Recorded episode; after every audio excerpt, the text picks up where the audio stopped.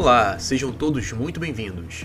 Este é o GeoTalk, seu podcast geográfico. Eu sou Levi Silva e comigo João Vitor Sanches, que é mestrando em Geografia pela UFRJ, e Duda Moreno, que é graduanda em Geografia também pela UFRJ. Hoje é dia 14 de maio de 2021 e abordaremos hoje alguns pontos relevantes do cenário brasileiro e do cenário mundial na atualidade. Então se liga aí.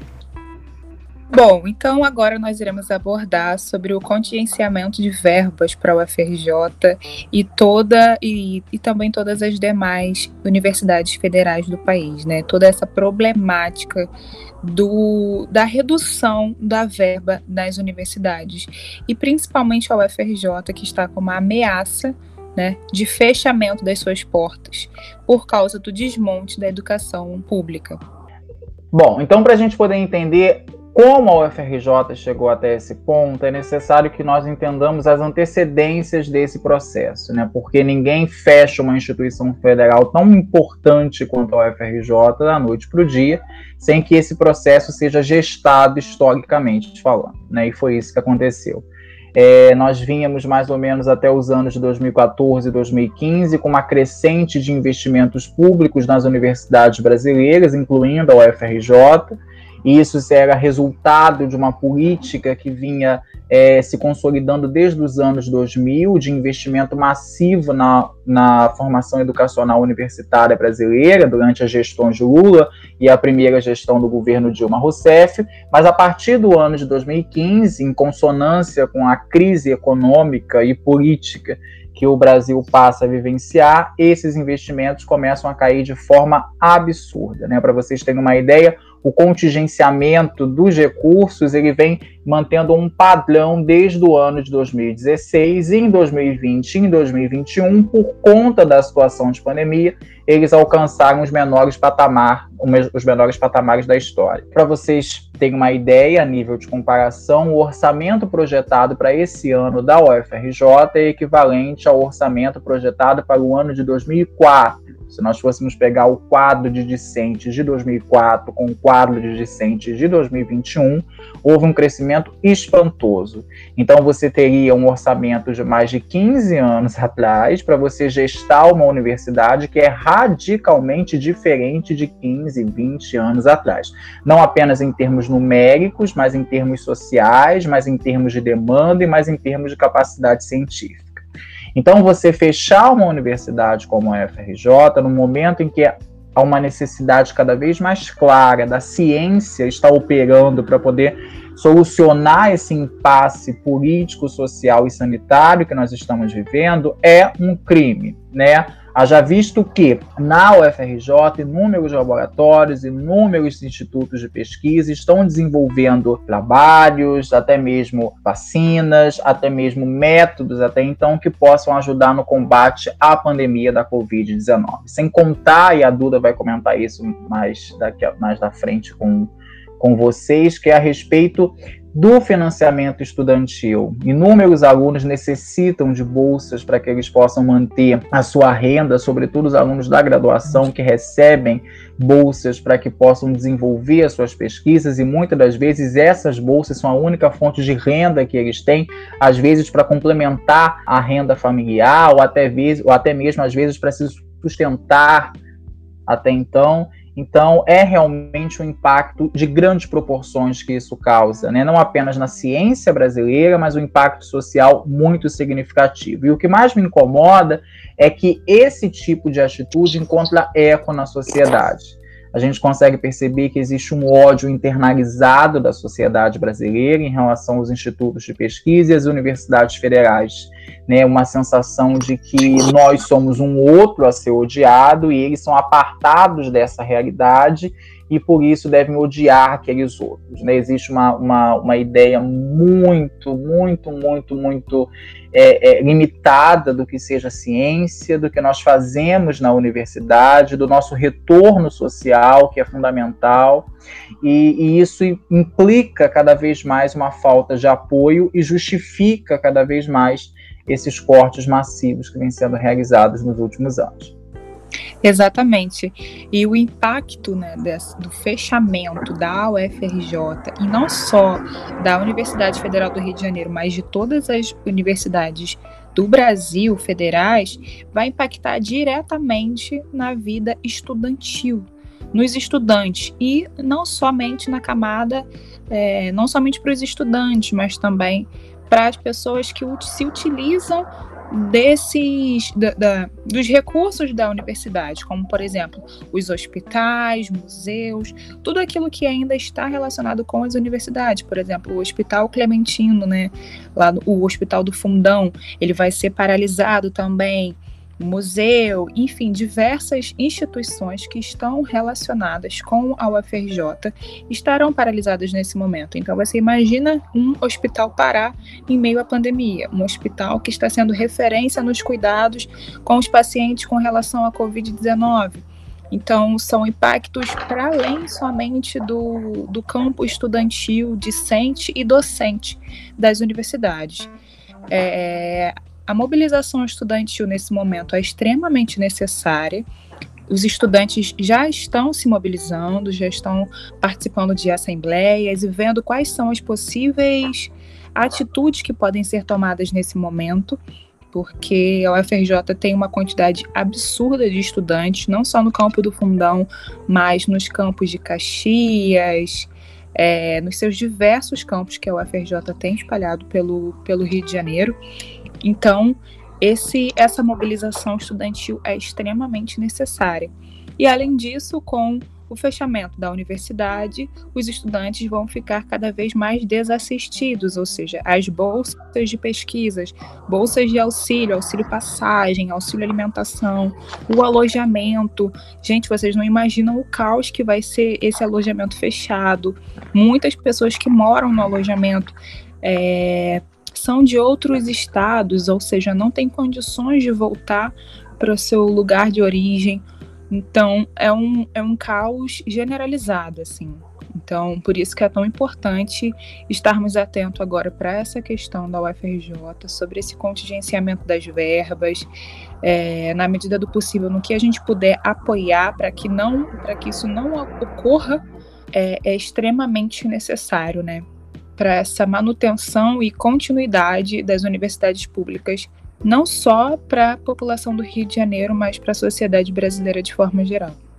E é um até mesmo revoltante, né, a gente perceber, não é uma exclusividade da UFRJ, volto a dizer, inúmeras outras universidades pelo Brasil afora relataram essa incapacidade de se manter abertas é, é, diante desse corte orçamentário, né, a Universidade Federal da Bahia, a Universidade Federal de Juiz de Fora, a UF Niterói. É, e é revoltante, né, porque na mesma semana que sai essa notícia dessa impossibilidade de você continuar com a manutenção dessas instituições que são fundamentais para o funcionamento social, você tem o chamado orçamento secreto, né, que seria a destinação de verbas públicas do orçamento federal para aliados do presidente da República, né, sobretudo ligados ao partido, ao, ao bloco partidário conhecido como Centrão. Né? É uma situação lamentável. Você vê empenhado milhões e milhões de reais até então para redutos eleitorais no norte, nordeste e centro-oeste do Brasil, para compra de tratores, né? para realização de, de, de obras públicas, ou até mesmo no caso da, da, da Codevasp, né, que é uma estatal ligada à, à, à, transposição do Rio São Francisco. Então é bastante revoltante né, você perceber que a educação pena por investimento público, enquanto questões partidárias, de apoio político, de uma coalizão governamental bastante rasteira, jorra dinheiro aos borbotões para que haja esse financiamento. Então é preciso que a UFRJ possa resistir.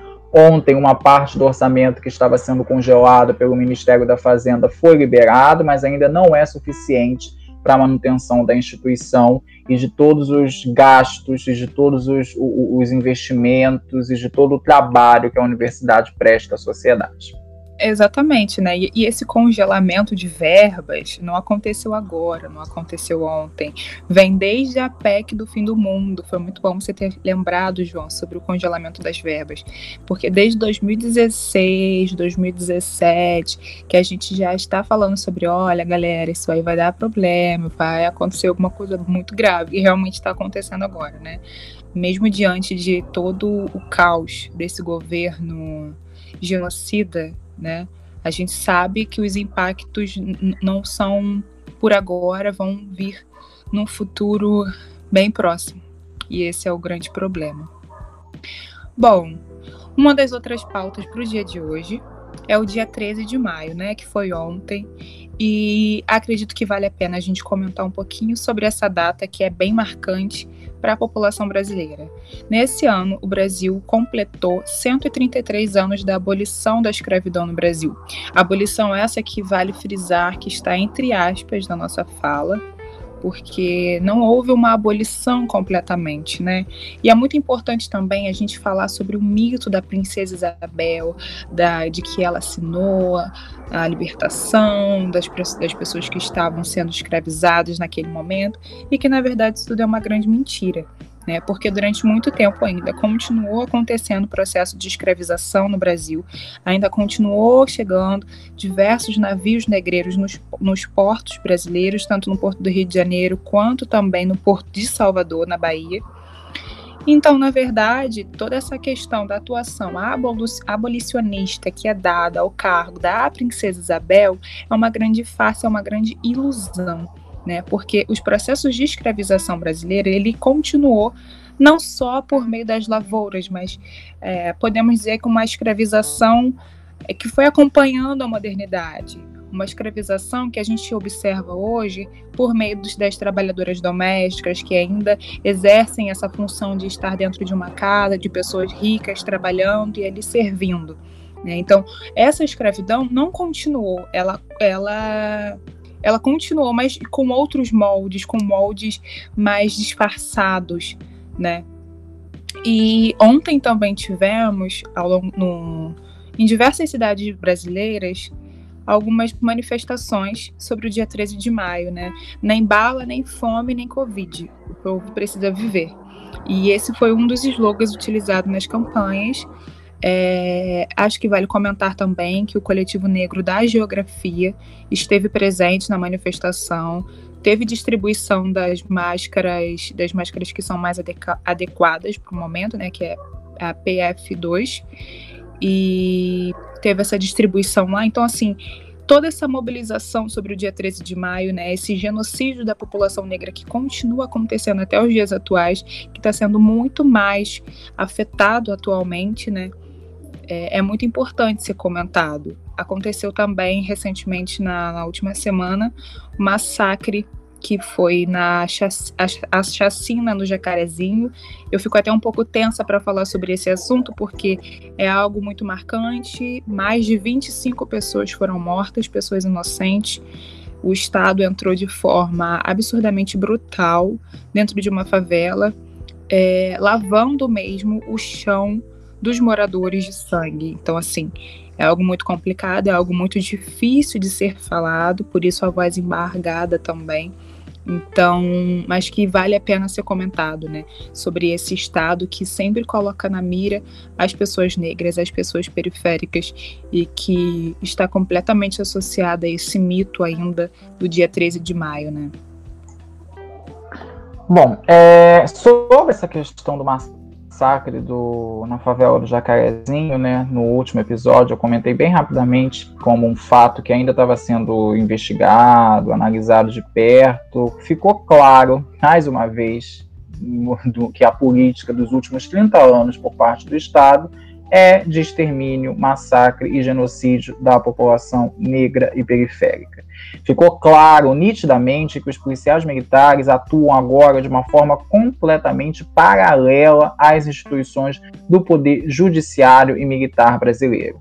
Pelo simples fato de eles terem desrespeitado uma norma que foi incumbida pelo STF, demonstram que eles querem se posicionar acima da lei e da ordem nesse país. É muito grave o que aconteceu. É muito grave o que aconteceu. É um sinal muito claro de o que nos espera no futuro de radicalismo militar que vem acometer o Brasil e que só foi e que só foi possível a, a realização desse massacre na última sexta-feira porque há um governador que flerta diretamente com a política eugenista e genocida do presidente da República, um endosso por parte de bancada considerável da Câmara dos Vereadores do Rio de Janeiro para esse tipo de prática, e há uma ilusão de que a segurança pública se resolve apenas e tão somente com a militarização armada, o massacre e a morte violenta.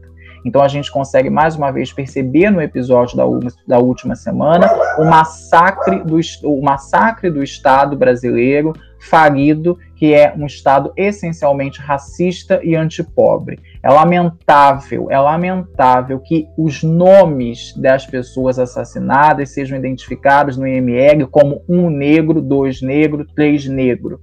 Isso mostra que todas as instituições sociais, sem exceção alguma, fazem parte de uma grande arquitetura de reprodução do racismo e do genocídio negro nessa população.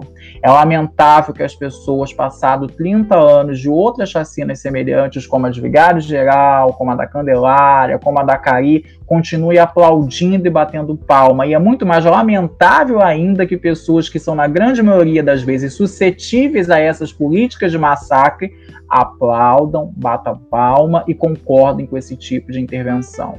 É lamentável. Isso é, é, é, a crise da sociedade, é a crise das relações sociais. Você acreditar que a única forma de você combater a violência, né, que é uma violência, inclusive, bastante geograficamente desigual, vale lembrar que o discurso da violência é muito mais forte do que a própria violência em si, porque a violência se manifesta espacialmente de forma bastante desigual. Se você comentar com alguém dentro de um condomínio fechado na Barra da Tijuca, eles vão achar a violência uma das coisas mais pavorosas da cidade do Rio de Janeiro, embora a violência não atinja eles diretamente, porque afinal de contas estão todos eles muito bem protegidos ao redor de suas redomas de vidro.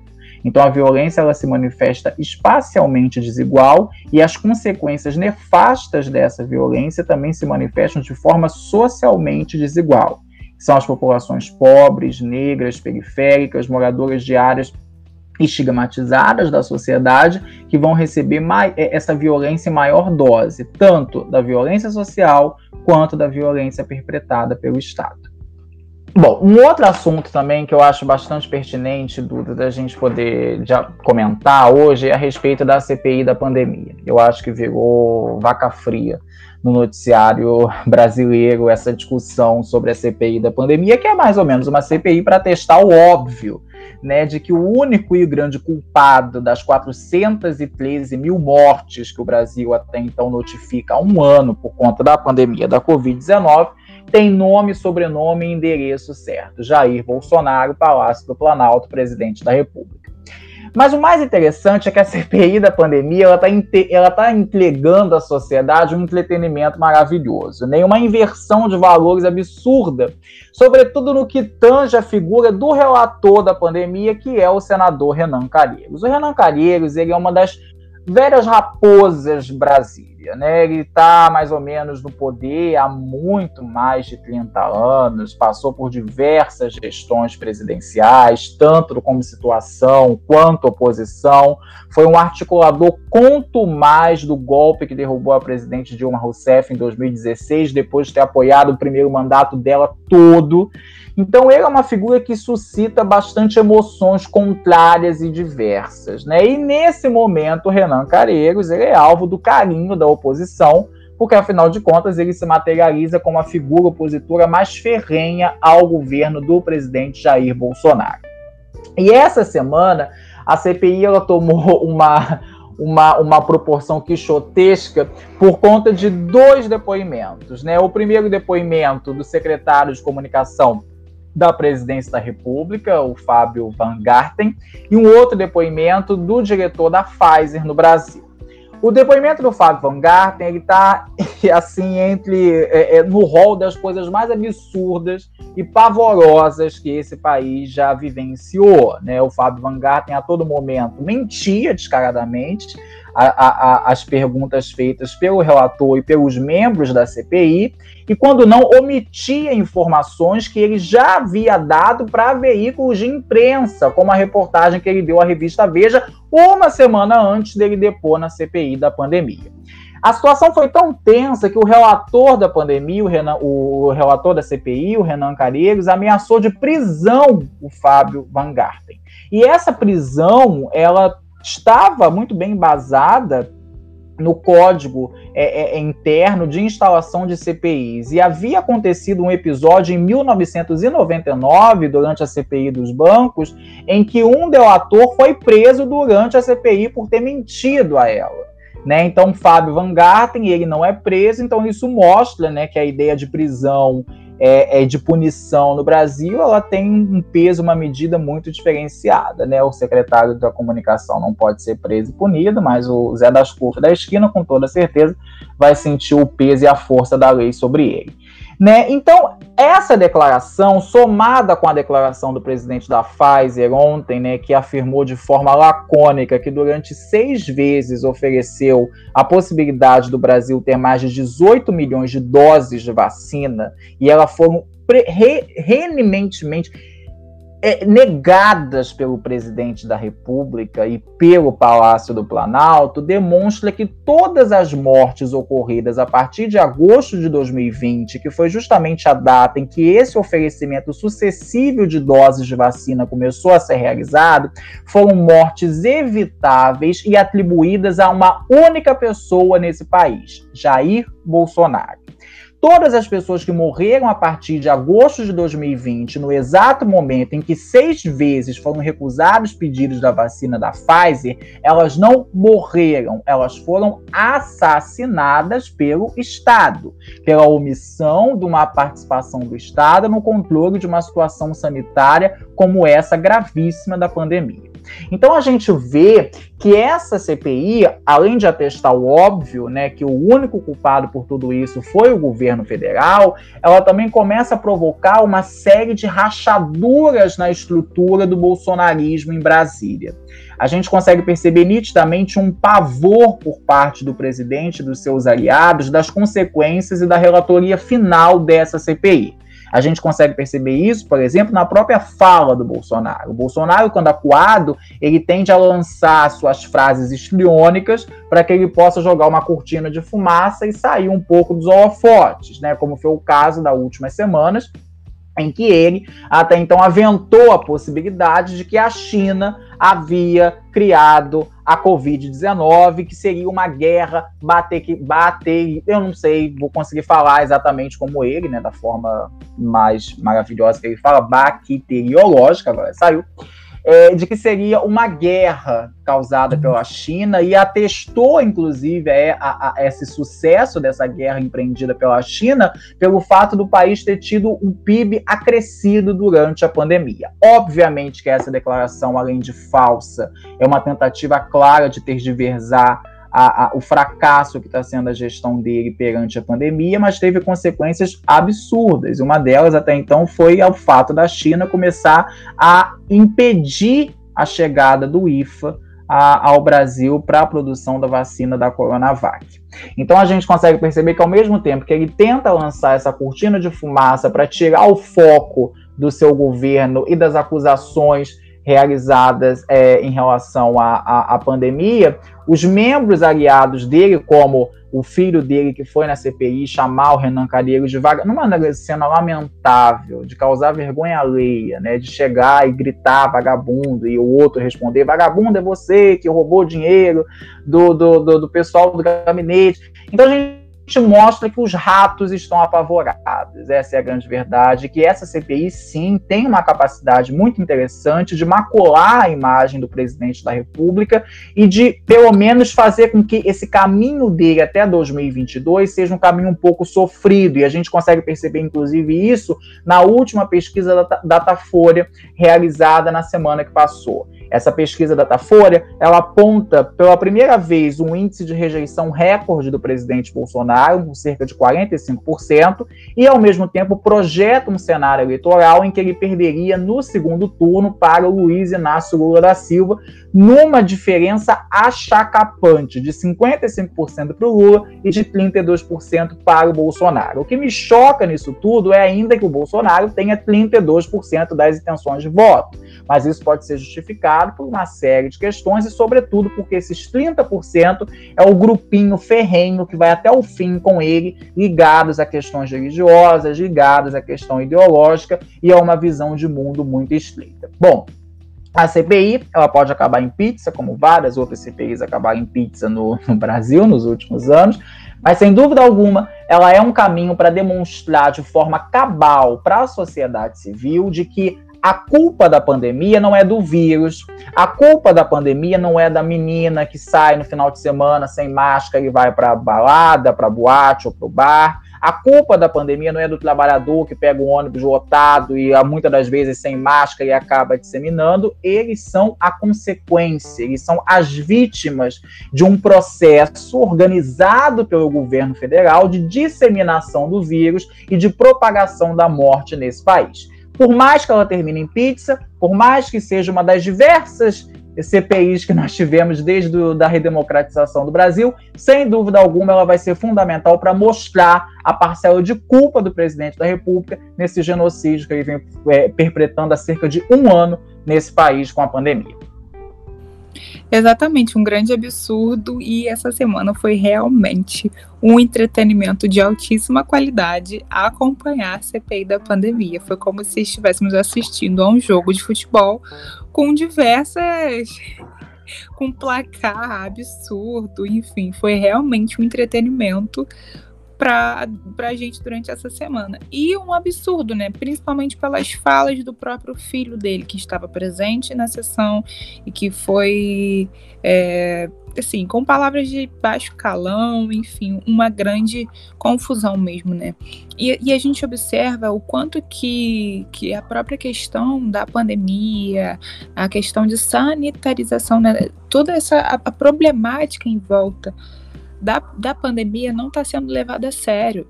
Na, na CPI, sabe, para analisar os fatos, tudo que aconteceu, por que, que foi negado seis vezes a, a compra das vacinas, aconteceu isso, esse entretenimento virou, sabe, um, uma discussão de botequim. Que tipo de, de, de, governantes que a gente tem agora no país, sabe? A gente já sabe que o, o presidente não, Ai, vamos respirar. Enfim, a gente já sabe que o presidente ele tem suas políticas de totalmente contra a população pobre, totalmente contra a, a sociedade de forma geral. Mas assim, será que não pensa de forma geral o que, que ele pode fazer para melhorar minimamente o Estado brasileiro, sabe?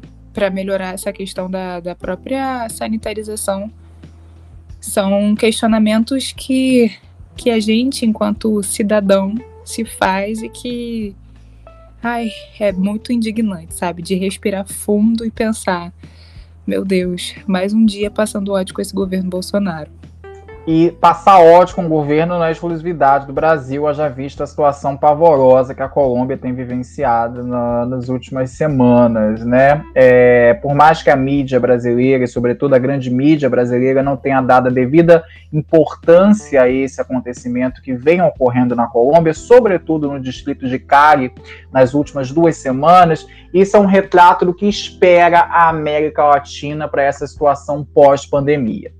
É, Para a gente contextualizar rapidamente uma aulinha de geografia básica aqui, uh, em 2018 foi eleito presidente da, da, da Colômbia uh, o Ivan Duque. O Ivan Duque ele se elegia na esteira desses presidentes ligados ao neoliberalismo muito forte, muito marcado na América Latina, né? Representava o ocaso da chamada guinada à esquerda dos anos 2000 e a ascensão dessa política de direita neoliberal até o talo, como ficou caracterizado pela presença do Maurício Macri na Argentina, do Jair Bolsonaro no Brasil e no caso do Ivan Duque na Colômbia. O, o, o, grande intento do Ivan Duque, politicamente falando, seria justamente modificar as estruturas econômicas da Colômbia, levando a Colômbia, de fato, a adotar uma política de austeridade fiscal e de neoliberal.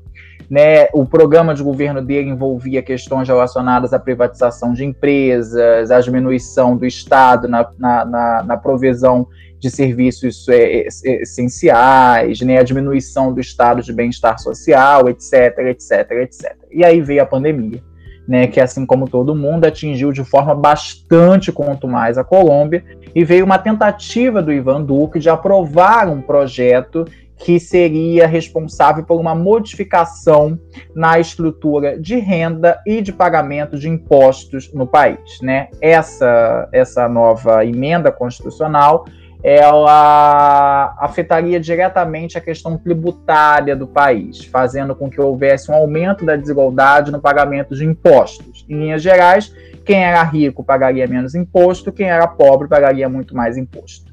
E isso começa a gerar um processo de descontentamento social muito significativo, que já vinha se acumulando de muitos anos até então, de uma situação lamentável que a Colômbia passa, de desigualdade, pobreza, miséria, de uma transição política muito conturbada e com pouca participação popular no caso específico da transformação das Farc em partido político, e isso fez com que os colombianos começassem a, a ir às ruas reivindicando mudanças profundas no sistema político e no Estado colombiano. A resposta dada até então pelo governo do presidente Ivan Duque foi essa, né, que alguns tabloides internacionais e jornais alternativos, em sua grande maioria, exibiram.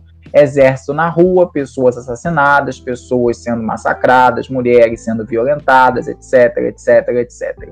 Mas o mais interessante desse episódio na Colômbia é um alerta ao mundo de que, muito provavelmente, nessa situação pós-pandemia, os países latino-americanos, bastante acossados pelas crises sanitária, social e econômica, vão às ruas até então é, é, pedir reivindicações, pedir mudanças e pedir melhorias. Eu acho que a Colômbia ela se torna um aviso de que a América ela não vai sustentar as desigualdades, a pobreza e a miséria fomentadas por governos neoliberais e, acima de tudo, agravadas pela pandemia, mas que ela vai se insurgir, ela vai se revoltar e ela vai às ruas até então pedir mudanças e melhorias profundas. Então fiquemos atentos ao que acontece na Colômbia nesse momento, que é uma situação extremamente grave de violação total dos direitos humanos. Existe algum aceno tímido por parte da ONU e dos Estados Unidos de defesa das liberdades individuais,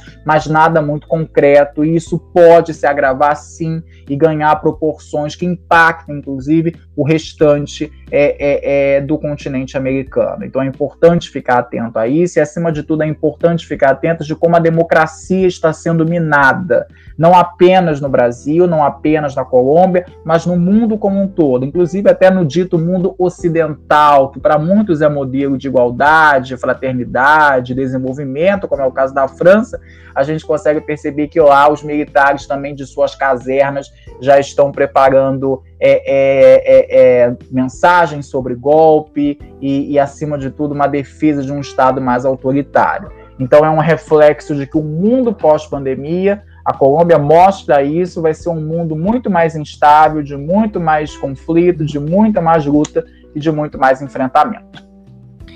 Exatamente, né? E de uma América Latina que está completamente ameaçada, né? Não só a Colômbia, mas o Brasil e diversos outros países de forma geral estão ameaçados por essas políticas de extermínio, não só da, da liberdade de expressão, mas de extermínio é, da população negra, da população LGBTQI.